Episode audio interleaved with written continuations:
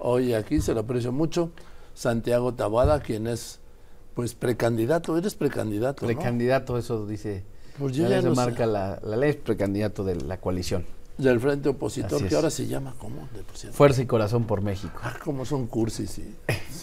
en, la, ciudad sigue sigue teniendo eh, el, tema del Frente Amplio, ¿no? Eh, o sea, que van, en la federal van con un... Lo que pasa es que es nada más en el registro, ¿no? Así se... Pero me parece que tiene esa fuerza y ese corazón y hay que ponerlo en la mesa y en la ciudad y en todo el país. Bueno, bueno, yo no voy a entrar en esos detalles, me parece una cursilada, este, fuerza y corazón por México, cuando es mucho más fuerte frente opositor por México, pero bueno. Frente amplio opositor. Ya ves que luego tienen, tienen especialistas que traen de no sé dónde, dicen, vamos a hacer cursis, y todos dicen, sí, sí, vamos a hacer cursis. Y órale. bueno, a ver, por poco no eres candidato. Pues mira, la verdad es que querían aplicar unas chicanadas de último minuto este, Morena, y la verdad es que yo, como lo dije desde el principio, nosotros no nos vamos a dejar. Teníamos, habíamos presentado en tiempo y forma nuestra licencia ya de manera definitiva, porque lo que dice la ley, Joaquín, es que te tienes que separar seis meses antes del día de la jornada. Ese, esos seis meses antes se cumplieron el sábado. No, en el primer minuto del sábado. Es correcto, bueno, ah, exactamente, en el primer minuto del sábado. Y yo ya había presentado días antes, eh, el Congreso tenía que sesionar el jueves, y pues dijeron, pues vamos a romper el quórum, que no se aplique la licencia definitiva y pues en una de esas le, quitamos la, la, candidatura y ya nos vamos solitos, ¿no? Pero pues no, yo recurrí a un tribunal, resolvió de manera inmediata el, tribunal y ordenó, y bueno, más bien eh, me avaló y, me aprobó la licencia del tribunal, ya después vino la sesión el día de ayer, pues ya, prácticamente tuvieron que eh, otorgarla con efectos retroactivos, pero ya el tribunal ya me la había dado, vamos a... Vamos ¿Qué no, crees que esto haya pasado por la negociación de Nuevo León con este Samuel García? Pues mira, no lo sé, la verdad es que sería un despropósito. porque, a ver, porque Samuel García era candidato del presidente, ¿sí? Correcto. Pero, pero me parece que aquí no sé si con el ánimo de decir, pues mira, si, si ya este, les quitamos del camino interno al que ganó la encuesta, pues a lo mejor aquí le quitamos del camino al que le va a ganar la ciudad y en una de esas la mandamos como candidata única. Pero no, no, yo recurrí, me dieron la razón y hoy estamos ya este, separados de manera definitiva como alcalde en Benito Juárez y obviamente con, la precandidatura eh, única de este Frente Amplio Opositor. Bien, a ver, vamos a ir al 21. El 21 lo he mencionado muchas veces, pero lo quiero tener muy presente, que lo tengamos muy presente. En el 21, sin que ustedes en la oposición y sin que el gobierno, ni Morena, ni siquiera el mismo presidente lo, lo vieran, la oposición de repente gana 9 de 16 alcaldías. Lo nunca visto ni nunca previsto por nadie. así es. ¿Cuántos votos obtuvo eh, la oposición y cuántos votos obtuvo Morena en el 21? ¿Te acuerdas? Millón ochocientos la oposición y millón seiscientos cincuenta más o menos Morena y sus aliados. A ver, ¿me quiere decir que tuvo más votos de la oposición que Morena? Es, correcto. Si hubiera habido elecciones a jefe de gobierno, Joaquín, hubiéramos ganado más o menos por dos estadios aztecas. Llenos, por cierto. Entonces, eh, hoy, yo lo he dicho, la elección del 21 y la elección del 24 en la Ciudad de México, por lo menos van a ser elecciones muy competidas. Lo demostramos en el 21, está siendo en el 24. Eh, hoy se está viviendo el cambio, hoy, hoy la gente nos está recibiendo en la zona donde gobiernan ellos, Joaquín. Yo estoy muy metido en la zona donde gobiernan ellos, en la zona oriente de esta ciudad, en donde no ganó la coalición, en donde no ganó este Frente Amplio opositor y donde hoy la gente lo que te dice es, oye, queremos un cambio. Y, y, es evidente lo que está pasando en la ciudad, la falta de servicios públicos, lo platicábamos, el metro es una tragedia todos los días, el tema de salud, bueno, ¿qué te digo? Hoy los hospitales públicos de la Ciudad de México están en completo abandono, pues la seguridad ni se diga. El tema educativo. No, no, las escuelas públicas, Joaquín, en verdad, están muy, muy abandonadas. Escuelas que no tienen agua, escuelas que no tienen pizarrones o que pinten, escuelas que no tienen bancas que funcionen. Es decir, esa es la realidad. La estamos caminando y la estamos recorriendo. Y por eso nosotros estamos viendo lo que la gente está eh, exigiendo, un cambio en la ciudad. A ver, pero estamos hablando, haz de cuenta que estoy hablando con el primero o segundo candidato al gobierno de la Ciudad de México, que en 97 fue Cuauhtémoc Cárdenas Correcto. por el PRD, en 2000 fue López Obrador Correcto. por el PRD, en 2006 fue Marcelo Obrar por el PRD, en 2012 fue, fue El doctor Mancera. el, eh, Miguel Ángel Mancera por el PRD y en el 18 Claudia Sheinbaum por Morena. Todos me han dicho los mismos temas que me estás hablando tú. Imagínate, imagínate que después de tantos años, de dos décadas, sigan siendo los mismos problemas en la ciudad. Después de un cuarto de siglo. Eh, eh, Esa es la gran tragedia de la ciudad, que no hemos en estos años cambiado el del diagnóstico. ¿Por qué? Porque no se han re- resuelto las cosas. El mismo equipo político, tú lo mencionabas, Andrés Manuel, Marcelo, No, Claudia. Cuauhtémoc, porque cuando Claro. en el 97 Bueno, eh. Andrés Manuel López Obrador era presidente del PRD.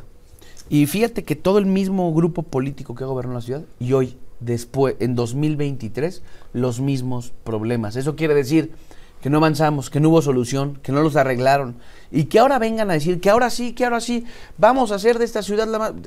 Pero, pero ¿quién les cree? ¿Quién les cree que ahora sí, después del fracaso de tantos años, de un modelo que fracasó, ahora sí van a arreglar las cosas? Yo te lo digo, hoy en la ciudad hay un dilema, Joaquín. Dos personas que gobernamos los últimos seis años en, es- en una parte de la Ciudad de México. Y son dos resultados y dos gobiernos completamente distintos. Y no se trata de ver en dónde viven quienes más tienen, en dónde viven quienes menos tienen. No es cierto. Esta elección se trata de cómo quieres vivir en esta Ciudad de México. No dónde, cómo. Con servicios, con seguridad, como los resultados que dimos, que dio Santiago Tahuán Benito Juárez, o con la falta de servicios, que eh, no me lo pueden negar. Yo he estado ahí colonias completas sin drenaje, con la inseguridad con la que gobernó y la inseguridad con la que gobernó Clara Brugada en Iztapalapa, me parece que la respuesta de quienes aquí vivimos es, es evidente. Nada más que una cosa, Santiago Taboada, una cosa es ser alcalde de una delegación dorada como es Benito Juárez y otra cosa es gobernar la Ciudad de México. ¿eh? Completamente. A ver, yo lo que, lo que estoy planteando es que si algo tenemos que replicar es un modelo en donde los servicios públicos sean más parejos. Entiendo perfectamente que Benito Juárez es una parte de la ciudad. Lo que estoy planteando es que los servicios públicos no pueden ser dependiendo del lugar en el que vives. Eso no puede ser en esta ciudad. Ah, porque tienes un poquito más, porque ganas un poquito más, porque pagas un poco más de predial. Tienes buenos servicios y porque no tienes no tienes eh, posibilidades o porque no no tienes mal servicio, no me parece eso justo. Y eso han planteado y eso hoy es la Ciudad de México. Hoy la Ciudad de México está muy desigual. Hoy precisamente el dilema es ¿cómo vamos a gobernar? ¿Qui- ¿Quién, quién tiene capacidad de, solucionar problemas tan básicos como los como que el que llegue agua, como que haya drenaje en las calles de esta ciudad? A ver, Santiago, ¿tú crees que eh, Salomón Chertorinsky, que por cierto hoy dijo que el tema es entre él y Claudia Brugada, tú no existes, eh, vaya a jugar el mismo rol que el presidente López Obrador le adjudicó a Samuel García en la elección presidencial, es decir, ser un candidato aliado de Morena para golpear a la oposición? Mira, te voy a poner un ejemplo. Movimiento Ciudadano estuvo a punto de perder el registro en la Ciudad de México. Un personaje en una alcaldía de la Ciudad de México les ganó el registro, que fue en la alcaldía de Tlalpan, que fue Héctor Hugo Hernández, que acaba de renunciar a Movimiento Ciudadano y que acaba de decir, yo no voy a dividir el voto de la oposición, yo me voy a ir con el frente, me voy a ir a apoyar a Santiago Taboada, porque él es un candidato que sacó más de 30 mil votos en su alcaldía. No, ni siquiera estuvo cerca Salomón de sacar lo mismo como candidato. Entonces, hoy muchos actores, por ejemplo, el que fue candidato de Iztapalapa por Movimiento Ciudadano, ya se nos sumó. Muchos de estos actores de Movimiento Ciudadano se están dando cuenta. ¿Por qué? Porque los que quieren un cambio en la ciudad van a buscar ese voto útil, ese voto opositor, sobre todo porque quienes ya gobernamos parte de esta ciudad podemos decir, en mi caso, que lo hicimos con resultados, que hay seguridad en Benito Juárez, que inclusive me dieron pues prácticamente una sexta parte del presupuesto que le dieron a Clara, ¿eh? A mí me dieron una sexta parte del Bueno, presupuesto. también, Claro, ¿Cuántos habitantes tiene Iztapalapa y cuántos pero habitantes tiene casi medio Benito millón y casi dos millones, pero no es 6 a 1 en, en términos de habitantes. Sí en términos presupuestales, pero no importa. Al final, lo que hoy podemos demostrar es que tuvimos la capacidad y la tenemos, porque ¿sabes qué es lo que más nos, nos dice la gente en Iztapalapa? Que a ellos les gustaría mucho que gobernara la ciudad alguien que les diera una, una seguridad en sus colonias, buen, buenos espacios públicos en, en su alcaldía. No estas utopías de las que hablan, no, no. De los parques que están adentro de sus colonias, de las luminarias que están adentro de sus colonias, precis de las escuelas. Mira, me, nos decían unas mamás, llevan seis años con la secundaria cerrada. La secundaria, imagínate lo que implica. ¿Dónde están esos chavos? Esas chavas. Porque no les, no les quisieron arreglar una barda. ¿Cuánto puede costar una barda? Mucho más barato que una utopía. E imagínate que seis años cerrada la escuela, porque esa barda se puede caer y puede lastimar a alguien. Ahora, a ti te han traído de bajada con el, el cártel inmobiliario. Mira, ¿Está siendo investigado o no? Pues mira, yo desde hace tres años, este gobierno me puso carpetas de secuestro, carpetas de desaparición forzada. El New York ti? Times. Sí, claro, 14, Joaquín. El New York Times tuvo que hacer una investigación y precisamente decir que a, a mí y a muchos más desde el 2021 ocupando estos delitos nos espiaron, se metieron a mis teléfonos, a quién le llamaba, a mis mensajes, me aventaron a la WIF, a mí, a mi familia, a mi hermana, a mis hermanos, eh, la Contraloría, se metieron si viví, dónde viví, si compré, dónde compré, si vendí, a quién vendí, todo eso. Y, y toda esta narrativa que han querido construir, a mí te lo digo, Joaquín, no me han podido hallar absolutamente nada. Yo aquí estoy con la tranquilidad de primero haber hecho un buen gobierno y de poder representar una opción distinta de cambio en la Ciudad de México y por eso yo estoy tranquilo. O Van a sea, inventar muchas cosas, pero a mí les puedo decir, y, y no me han podido hallar nada, porque si hay un cártel inmobiliario en esta ciudad, está en el Palacio del Ayuntamiento, Joaquín. ¿Quién aprueba los usos de suelos?